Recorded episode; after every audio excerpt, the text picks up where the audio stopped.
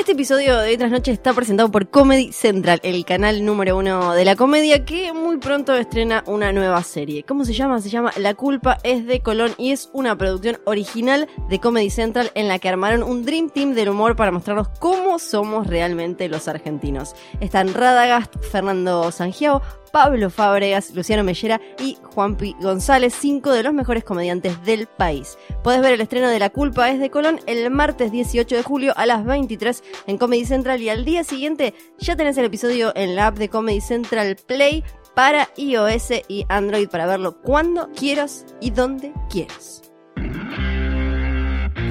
Radagast, gladiador de la anécdota. Fábricas, veterano del absurdo. González, guerrero de la sátira. Mellera, mercenario de la ironía. Sanjiao, luchador del humor. El aburrimiento tiene sus días contados. La culpa es de Colón. Muy pronto.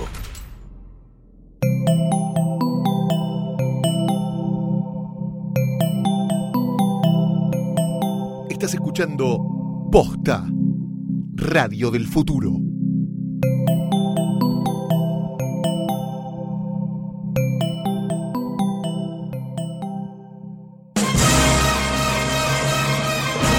Noches, buenas tardes, buenos días y buenos lo que sean, porque no sabemos cuándo están escuchando este que es el octavo Noveno, noveno. No, pero porque vos estás contando el especial de Navidad que para mí es un extra. Para mí todo es trabajo, Flor. Es el noveno episodio de hoy tras eh, noche. Falta uno para que se termine esta primera temporada. Mi nombre es Ponele que Fiorella Sargenti. El mío creo que es Santiago Calori. Eh, no estamos del todo seguros.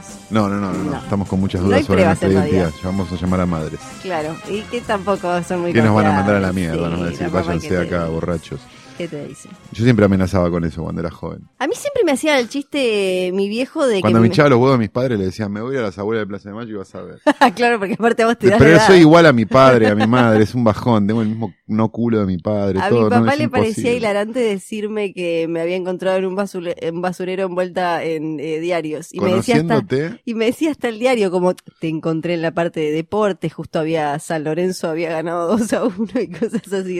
Y yo, ah, quizás, ¿no? conociénute es bastante creíble, Flor. Re puede ser o no, sí qué sé yo. Pero bueno, estamos para otra cosa acá. Bien, en nuestro clásico ya, un portarretratos, tenemos, bueno, el escritorio este que traemos todas las semanas. Impresionante, nacarado, una cosa. No, es muy lindo. No sé verdad, cómo no conseguimos sponsor todavía, ¿no? De- Tendríamos que conseguir una mueblería de Avenida Sí. Juan B. Justo como mínimo, me parece, Sí. ya a esta altura. Eh, tenemos, bueno, obviamente a Rita Hayworth, obviamente a Danielito con la cámara de televisión y la camperita en los hombros. Y tenemos como tercer persona a un señor al que queremos mucho, que es el señor Brian May. Brian. Pero no es el Brian May No es el señor de de, Queen, Rulos. no es el señor de Rulos, Menos mal. que tiene menos onda que un Por favor, sí. no sé qué, ¿Quién es una reunión de este? consorcio. Brian May es un músico, era mejor dicho, un músico, pues nos dejó a la corta de 62 años, en el año 97, músico australiano, compositor de un montón de bandas de sonido, que en algún momento se fueron editadas, en la época donde se editaban discos todavía de banda de sonido, como banda de sonido de Brian May, y la gente iba corriendo a comprarla pensando que era el de Queen, y en realidad era un australiano que hacía música de películas, ¡Qué que se llamaba igual, y que hizo la música de Mad Max, por ejemplo, de las dos primeras Mad Max, Apa. son de Brian May. Entonces, si vos ves, por ejemplo, las ediciones argentinas en caseto en vinilo de las bandas de sonido de Mad Max, que pasó en su momento, decía música de Brian May, grande, pero era otro Brian May. Que esto es lo fantástico que tiene. Brian May en su, eh, digamos, siendo buenos con Brian May, que es verdad, era Sí. un gran compositor de bandas de sonido. Bien. El mejor ejemplo, si quieren escuchar algo como to- totalmente retorcido y maravilloso, es la banda de sonido Snapshot, una película que tuvo varios títulos y que es bastante mala, pero es de esas películas que bastante mala, pero con la banda de sonido buena, que se llamó este, El día después de Halloween o La noche después de Halloween. Hoy tuvo un montón de, de, de sobrenombres. Es una película australiana este, de terror. Hizo la música de Patrick también, la película de este, Romero. Hizo Desaparición en Acción 2. Este, Freddy, la última pesadilla, la 5. Hizo un montón de bandas de sonido que tenían que ver con el género y con un montón de cosas. Y de verdad, yo que por lo menos estoy bastante este, metido en el último tiempo en el tema bandas de sonido, y es casi prácticamente lo único que escucho, recomiendo mucho a Brian May. Brian May, Búsquenlo, el otro. el que no tiene los rulos.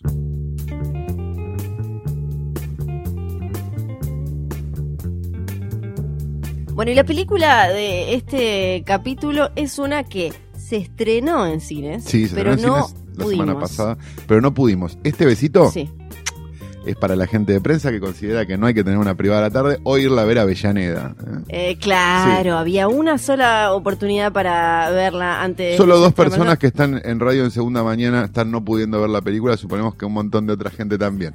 Así que te mandamos un besito. Pero fuimos al Sí. final. cada Fuimos al cine y pagamos la entrada. Pues no tenemos. Exacto. Esto no es un problema de ir al cine y pagar la entrada, es un No, tema para de nada. poder ver la película, digamos. No nos molesta Antes, pagar la entrada, lo que nos molesta es que no se nos facilite verla, cuando en realidad somos los únicos pelotudos que hablamos bien de las películas de terror. Eh, que se le va a hacer. Yo fui, eh, eh, en mi función había unas seis personas, era Sí. de mediodía. Idem, sí, tuve una, yo tuve una función de tarde con dos rateas del colegio, Sí. dos viejos de qué 70 lindo. que se fueron a los 20 minutos y una medio que parecía que le podía ir a hacer un, una denuncia al padre de Escudero.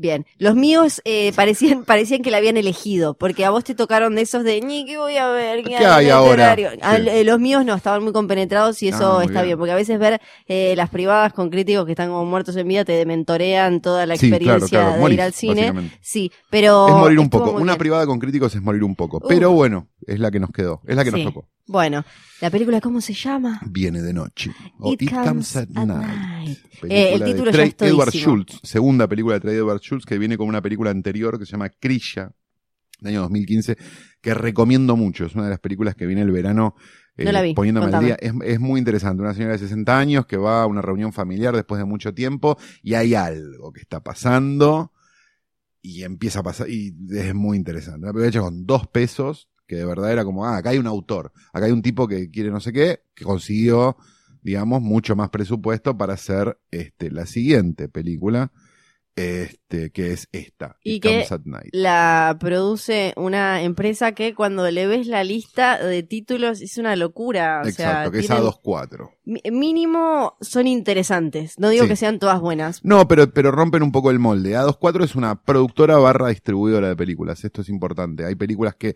produce A24 y hay películas que compra para distribución A24. El caso de Moonlight, por ejemplo. Digo, hay ahí una mezcla de cosas. Pero son unos grandes, este, ¿cómo es que le dicen? Hay un término exacto. Curadores de este tipo de cosas, ¿no? Como que, ah, si es de A24, yo te la veo. A mí me pasa un poco con Blumhouse también para las películas de género. Digo, hay algo de que decís, ah, esto va a estar por lo menos bien.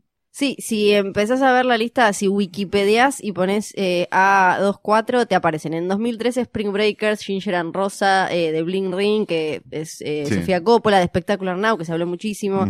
Y, y está muy bien. Eh, Enemy, Under the Skin, Locke, Obvious Child, que a mí me encantó, Sí, es la lo que es habla eh, de, del aborto de Rover, eh, Task, que está bien, eh, Kevin Es de Smith. Kevin Smith, pero bueno. qué Pero sé la idea, la idea por lo menos era eh, Hay interesante. pelotudos que siguen viendo películas de Kevin Smith, pero bueno. qué sé yo. Lagis, eh, A Most Violent Year, eh, y después así seguimos. Ex Machina tenían Sí, ellos. no, no, no, tienen, tienen de verdad cosas que decís, ah, si viene de ahí, por lo menos me la veo. Que era el medio lo que pasaba con Miramax en los 90 un poco, ¿no? Digo, como esta cosa.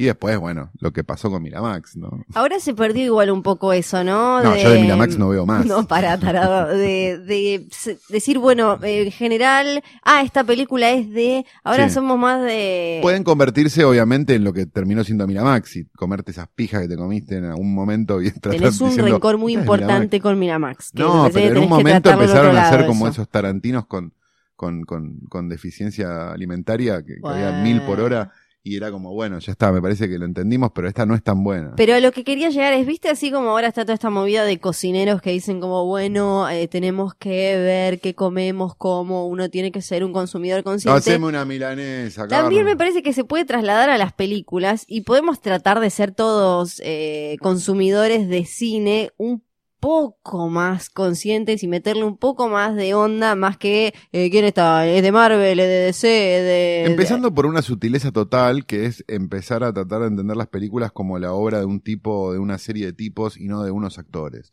Claro. Parece que eso es lo más importante. Digo, la gente va al cine a ver la de no sé quién.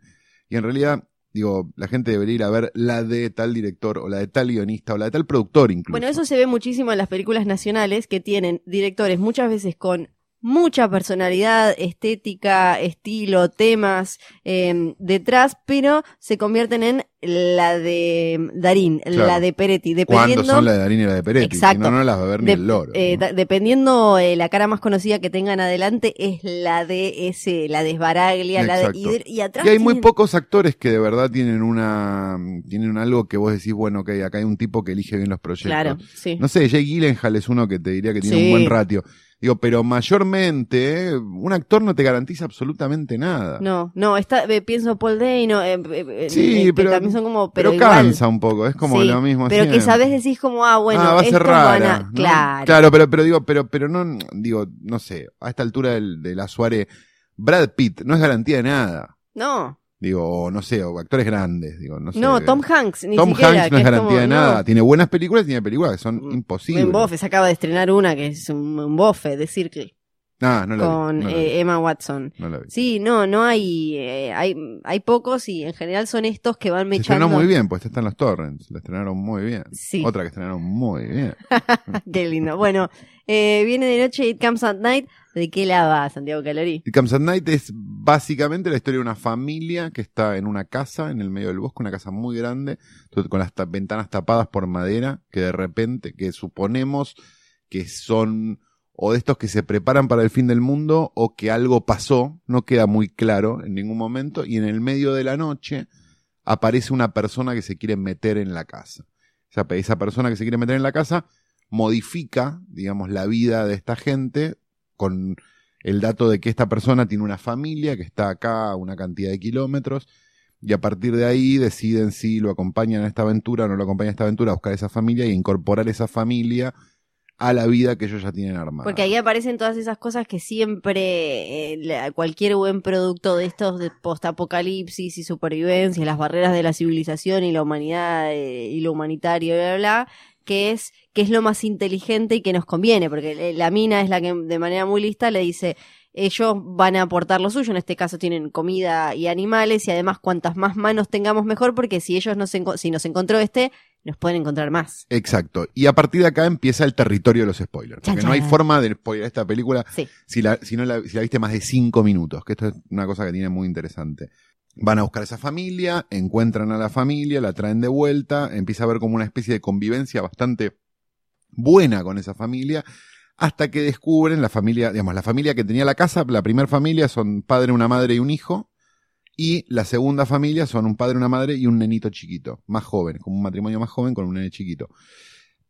Empieza a haber una serie de cosas de, de convivencia casi de película europea, me animaría a decir, donde este, el hijo adolescente del primer matrimonio empieza como a es- espiar a la pareja nueva, ¿no? Como esta cosa medio, medio de, de, de, viste, esas como películas de, de despertar sexual y que, y qué sé yo, y se empieza como a enrarecer la cosa cuando pensamos que va a ir para ese lado, en realidad se empieza a enrarecer con la idea de que ha- hay alguien de esa familia que está infectado, digamos, y que puede generar una infección en el resto de la gente. ¿Qué es lo interesante que tiene la película? Lo primero que más, una de las cosas que más me llamó la atención, es que no está explícita la situación de lo que está pasando. O sea, no está explícito nunca qué es exactamente lo que pasa, cómo se contagia y qué es lo que puede pasar.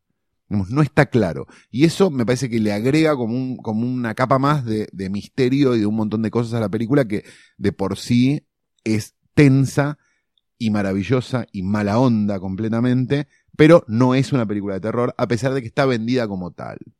Sí, eh, ya es tensa y mala onda desde el principio. Lo primero que vemos es que tienen que matar al abuelo y lo tienen que quemar ahí, llanto, dolor, eh, putrefacción y, y a partir de ahí, así como hablábamos em, en Huye, en Get Out, de esto de que vas entendiendo ese universo y eh, eh, la, la cosa de no saber bien nada hasta determinado momento, que en Huye lo usan para el lado de la sátira, digamos, y el humor negro y, y, y demás, eh, y metafórico, acá es eh, desconcierto y, y pavor de ese de, de no saber qué pasa, eh, que de ahí viene el terror. Exacto, qué es lo que viene de noche. No sabemos qué es lo que viene de noche y nunca se sabe. Y la, En realidad la lo que viene de la casa. En realidad lo que viene de noche es el miedo. O sea, que es en realidad el, el principal factor de esta película. Y Digamos, lo que alimenta la paranoia del día, digamos, Exacto. es lo que sucede o no sucede a la noche. Y- Y, Exactamente. toda esa casa que, que está eh, completamente oscura solo porque cada uno tiene su lamparita, pero a la vez cruje y hace ruidos y estar ahí escuchando, eh, eh, obvio que todo el eje es el, el pibe adolescente Travis, que es el que está todo el tiempo como mirando y escuchando y que uno lo sabe también central en algo, pero no terminas de entender bien qué. Exacto. Eh, todo eso es súper interesante. Y teniendo, este pibe Travis también, una serie de pesadillas a lo largo de la película que nunca están del todo explicitadas, a no ser por el aspect ratio de lo que se está contando. Esto es muy interesante, digamos, en lugar de usar este la, digamos, la cuestión onírica o el tipo despertándose o una serie de cosas que las que estamos a lo mejor acostumbrados cuando vemos películas, la, decisión de traer a Schultz es simplemente pasar del ratio de 2.35 a un ratio casi cercano a 3. Entonces, las pesadillas son más angostas que la vida real, hasta que en un momento toda la película está contada angosta. Y eso es una decisión estética brillante. La cual hay que estar atento, obviamente. Si fuiste buscando eh, actividad paranormal, probablemente no entiendas nada de lo que está pasando. Estas son cosas que, eh, vamos a, vamos a blanquearlo, son Si cosas no terminaste la primaria y vas al cine, probablemente no entiendas lo que está pasando, pero es mágico lo Sí, que hace. eh, son cosas que en, en un medio masivo no las podemos decir, pero acá las vamos a decir porque esto es posta, esto es otra noche, allá fue, que es, no es una película para vagos, está el No. espectador vago que va al cine a... Mira, hay a una ver un conexión muy boba que me pasaste o- vos por Twitter y que es fabulosa. La cabra que está en la película es la misma cabra que está en La Bruja. Si no te gustó La Bruja, esta tampoco te va a gustar. No, hacete claro. un favor. Y hacete un favor, ya que estás. No digas que no te gustó La Bruja porque quedas como un boludo.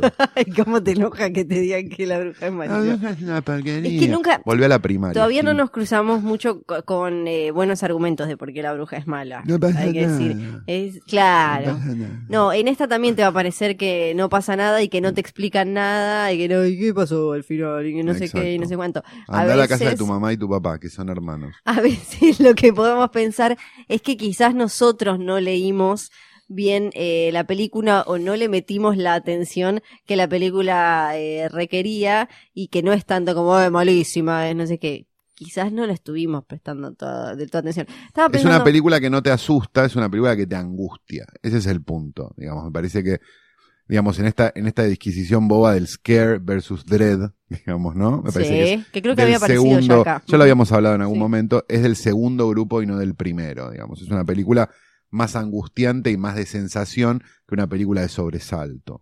Y estaba pensando el protagonista y que, bueno, toda esa historia familiar que tampoco sabemos bien y algo que maneja muy eh, de manera quirúrgica la película es el tema de como no vemos muy bien nunca ni la casa, ni los objetos, ni nada, eh, hay, hay momentos en los que vas viendo fotos y pedazos de fotos, entonces ni siquiera terminás de armar bien el grupo familiar o la vida anterior. bien todo lo que es necesario armar bien y no lo para terminás, eso. y no lo terminás de armar hasta que termina la película. Exacto. Pero si vos estás haciéndote preguntas, probablemente esas preguntas se te contesten con el final.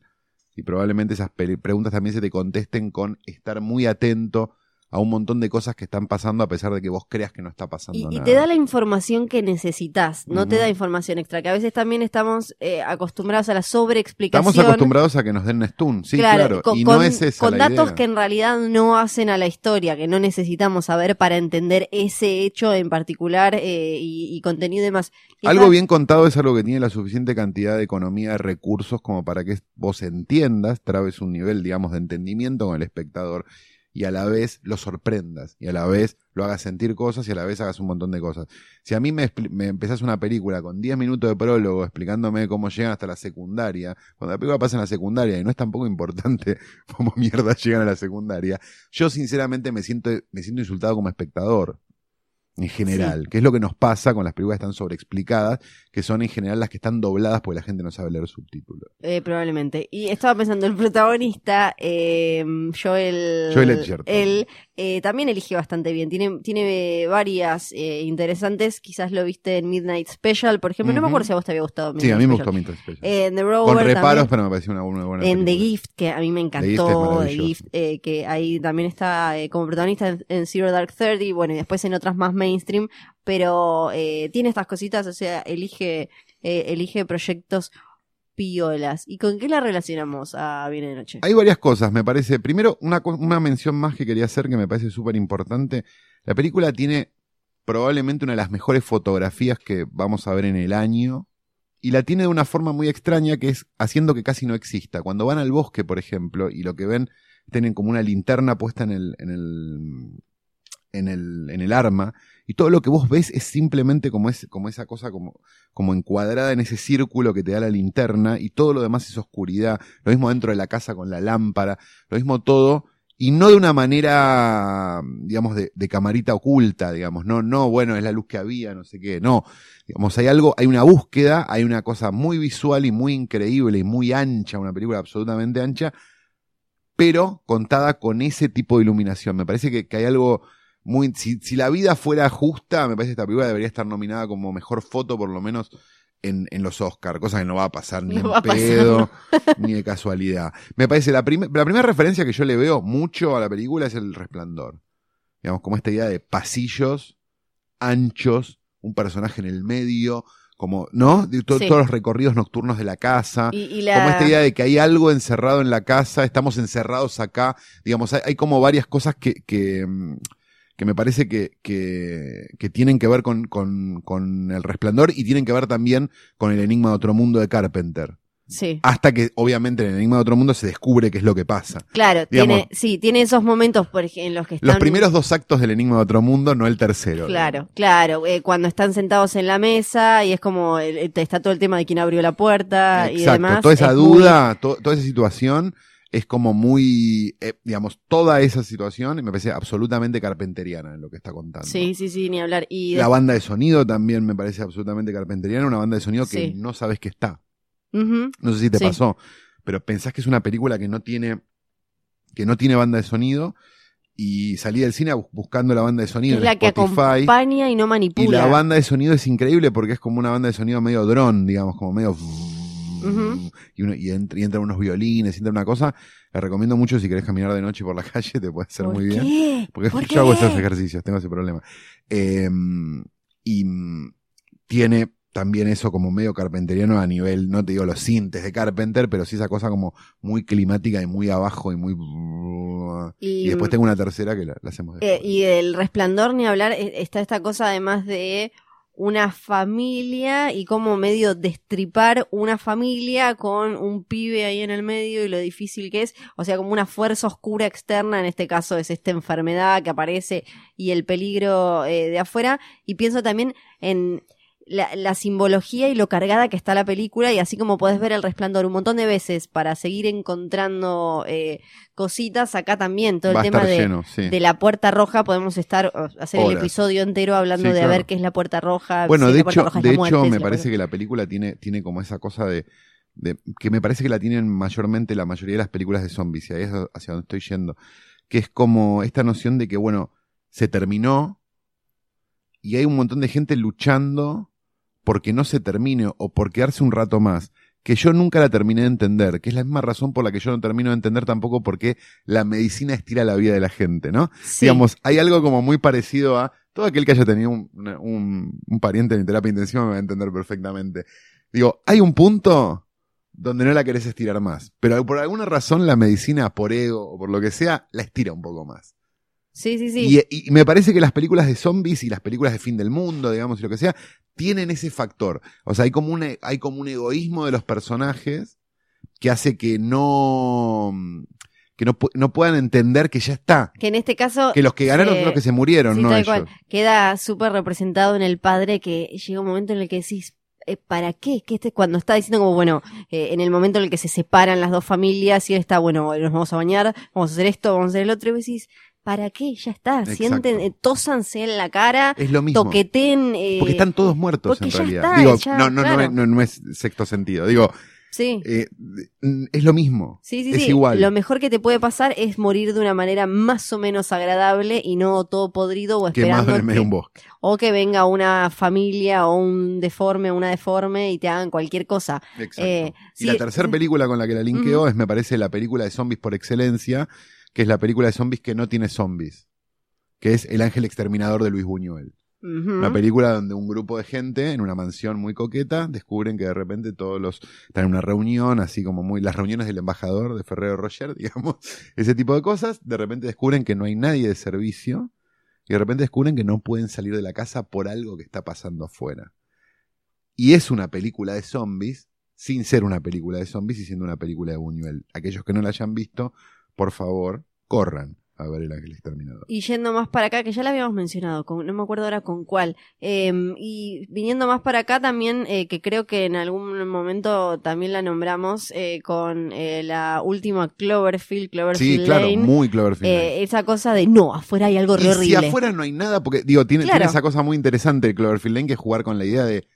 Nosotros damos por sentado siempre a los preppers Sí. de fin del mundo y todas esas cosas, pero ¿qué pasa si no es? Claro, tal cual. Acá en este que, caso que es. la da doble, le da doble vuelta, por lo que vos, eh, Cloverfield Lane lo que piensa, lo que vos pensás es que no está pasando, que es un loco, es un gordo loco, y después te das cuenta que sí está pasando. Tiene algo, es, es Claro, muy interesante. y acá eh, eh, lo, lo que tiene de, de súper interesante es que está eso todo el tiempo y no te lo res- es como que no importa en realidad de la Exacto. historia, es como está dando no es vueltas. importante qué pasó. no es importante. Nadie habla de lo que pasó. Entonces, eh, él solo, solo un poco cuando él le dice, pero que viniste por la ruta y no viste nada, no, no vi nada, le dice, pero como hay, eh, no hay un vínculo de confianza, nosotros tampoco le podemos creer de todo, en no, este y caso a la Will. al- desconfianza muy grande de Will cuando miente sobre un par de detalles. claro, Entonces con lo del hermano, que Ahí también empezás puede- a flashear como un thriller y no pasa tampoco. Claro, porque Digo, después- hay como cosas que son. Por otro lado decís también, pero también puede ser, porque dijo el hermano y puede ser que sea el brother-in-law en vez del brother y él dijo brother. Entonces, este, todas esas pequeñas sutilezas y después pienso, no directamente en, en temática o eso, pero hay algo, eh, me parece, de, de, mm, un Paul Thomas Anderson un poco, Sí. eh, ¿no? Eh, el más accesible. Me parece que de hay un autor está- acá, claramente, sí. y hay que, hay que empezar a seguirlo. Digo, este tipo hay que seguirlo a partir de ahora. Había que seguirlo a partir del anterior, incluso. Digo, Bueno, perdón, ya no vamos a poner no, al no, día, no, te no, pido no, mil disculpas. no, pero digo, de verdad, es como decís, Sí. ah, acá hay un tipo, es tipo Karin Kusama, ponele, con, con The Invitation, que había hecho un par de cosas extrañas antes, pero decís, ah, ok, acá hay alguien que está contando algo que, ent- que entendió el género perfecto, vamos con esto. Digo, porque me parece que en esa autoría y en esa cosa de, de, de inestabilidad y de angustia está las, están las pocas cosas interesantes que hoy nos puede dar el cine. Entonces Sí. vayamos ahí y quedémonos acá por lo menos un rato. ¿no? Sí. Y ya saben, distribuidoras, eh, nos gustan estas películas, así Sí. que sí. No nos hubiera jodido para nada verla de para tarde, nada, ¿eh? para nada. En color. Y ahora toca el momento del videoclub de Calo. Exacto. O películas Aló. que vas a ver cuando el peronismo no tenga un candidato manchado de sangre. Bien, el punto es, vamos a hablar de una película polaca, Sí, bien, del año 2015, que si no me equivoco se vio en el Bafisi el año pasado o de este año. Yo la verdad se me mezclan los Bafisis un poco, pero que recomiendo absolutamente. Es una película de una directora debutante que se llama Agnieszka Skolismaya o algo por el estilo, perdónenme, no sé hablar polaco, que se llama de una manera inentendible en este polaco, pero tiene una traducción al inglés que se llama The Lure, ¿sí? Telure ajá. que este, está por ahí en una calidad preciosa para ver. Y es básicamente en Varsovia, un, aparecen dos sirenas en el mar y son adoptadas por la gente que, por, por un cabaret. Para, dos sirenas. Dos sirenas. adoptadas por un cabaret. Sería como si Splash Sí, fuera por el mal camino. exacto. Como que a la sirenita Ariel Exacto. salió y, y pegó. Y justo- son, y están ahí, viven en ese mundo de cabaret, cantan, ¿no? Y tienen como una serie de cosas que hacen este interesante su vida. Bien. Las dos claves para entender por qué estoy recomendando esta película. Uno, es de género. Y dos, es musical. ¿Cómo que es mus- Es musical. ¿Cómo? Cuadros musicales, Sí. cosas y demás. Y un elemento de género muy marcado que en un momento revienta. Musical. Recordemos tu, tu anterior experiencia con el cine polaco fue ¿Qué Una vi? mujer poseída de Zulaski. Sí, Bien. Es ese de ahí derecho chicos. a... Perfecto. Perfecto. Bueno. Con lo cual recomiendo mucho de Lur, búsquenla, está para bajar en el protocolo BitTorrent. No creo que se estrene, no creo que nada. Nada, nada, nada. Muerte, muerte, sida cartelera.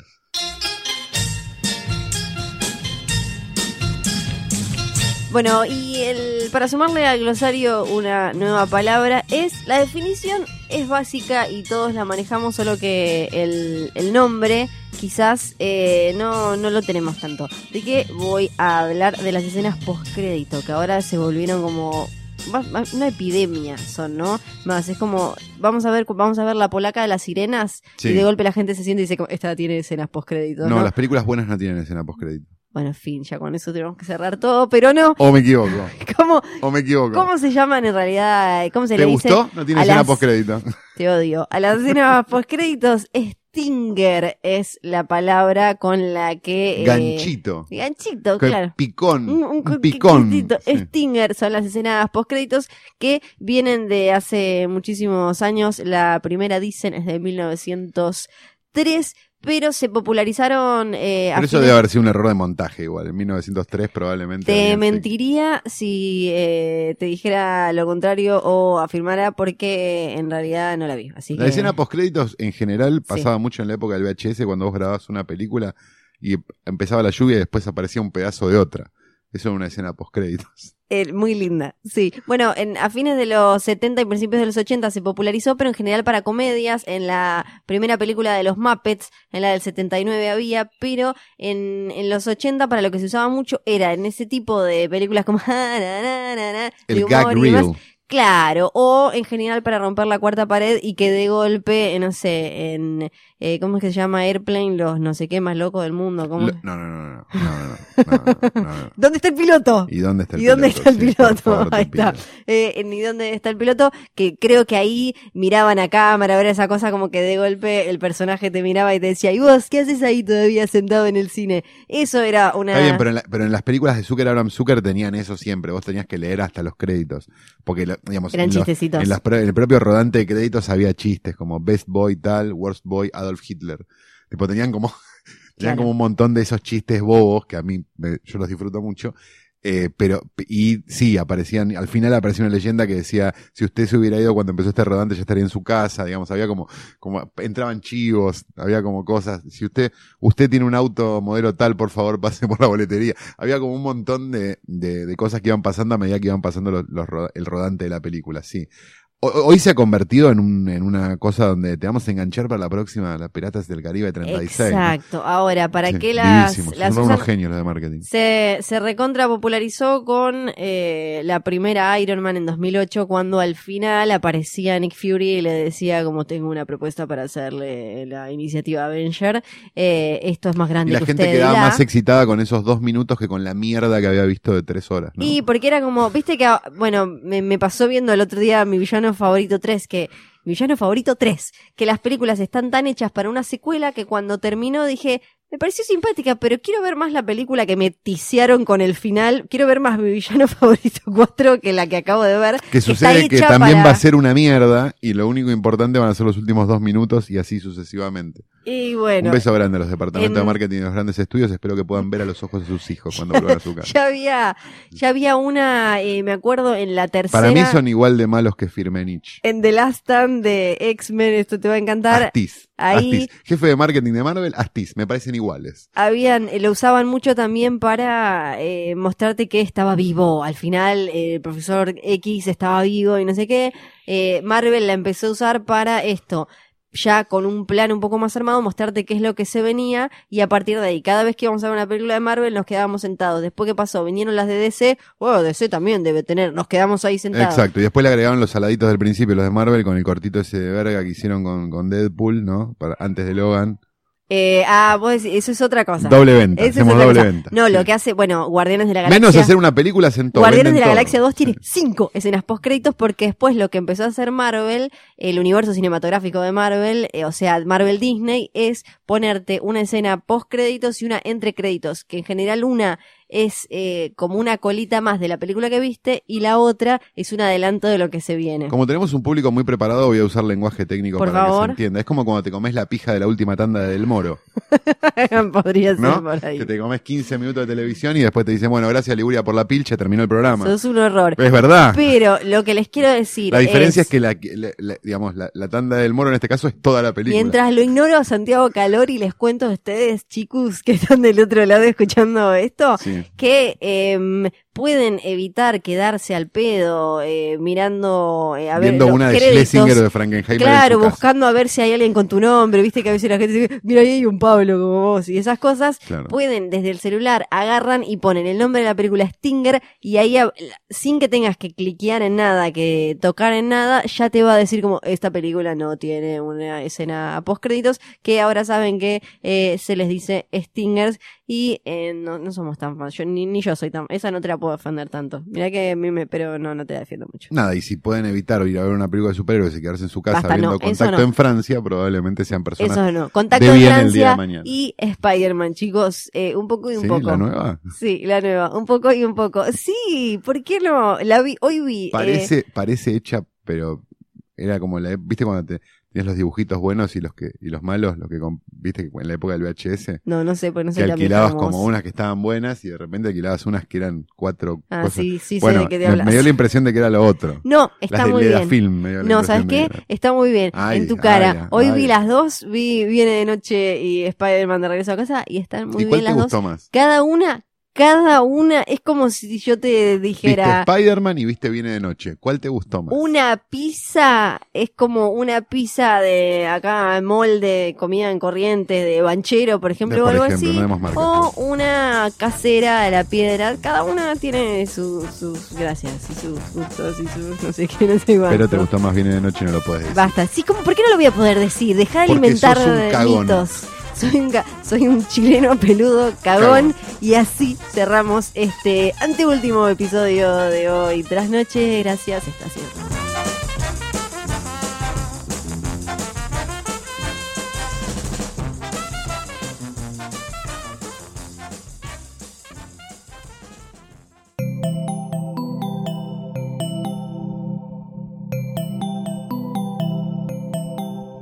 te gustó este episodio, hay mucho más para escuchar en Posta. Conoce todos nuestros programas en posta.fm. También podés llevarnos en tu teléfono. Baja la app de Posta para Android o para iPhone o suscríbete en iTunes a tus series favoritas. Seguí escuchando Posta, Radio del Futuro, cuando quieras y donde quieras.